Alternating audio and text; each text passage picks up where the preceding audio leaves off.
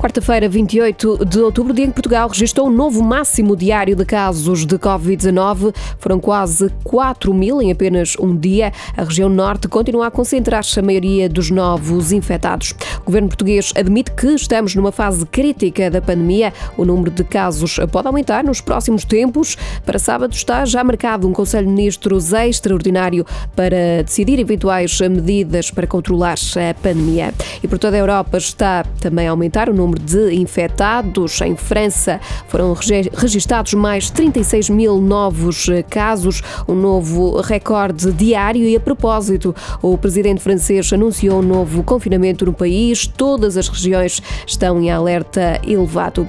A Suíça retirou Portugal da lista de países com chegadas condicionadas. Quem eh, viajar eh, de Portugal já não precisa de cumprir uma quarentena de 10 dias. Portugal estava na lista negra da Suíça desde o final de setembro. A restrição foi agora levantada. Por cá, o Parlamento aprovou o Orçamento do Estado para o próximo ano na Generalidade. Contou com os votos a favor do PS e as abstenções de PCP, PAN, Verdes ainda das deputadas não inscritas, Cristina Rodrigues e Joacine Catar Moreira.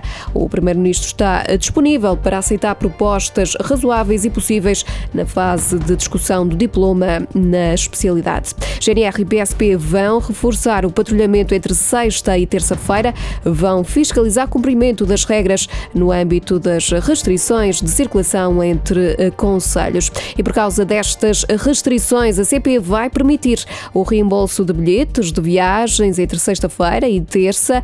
A empresa vai manter a oferta regular, mas os utentes eh, que pedirem a devolução do dinheiro das viagens vão ser eh, reembolsados. As eleições para a presidência do Benfica bateram já o recorde histórico das mais votadas de sempre. Até às 7 da tarde votaram mais de 27 mil sócios. Os eh, benfiquistas escolhem a próxima direção do clube. Há três listas na corrida, lideradas eh, por Luís Felipe Vieira, João Noronha Lopes e Rui Gomes da Silva.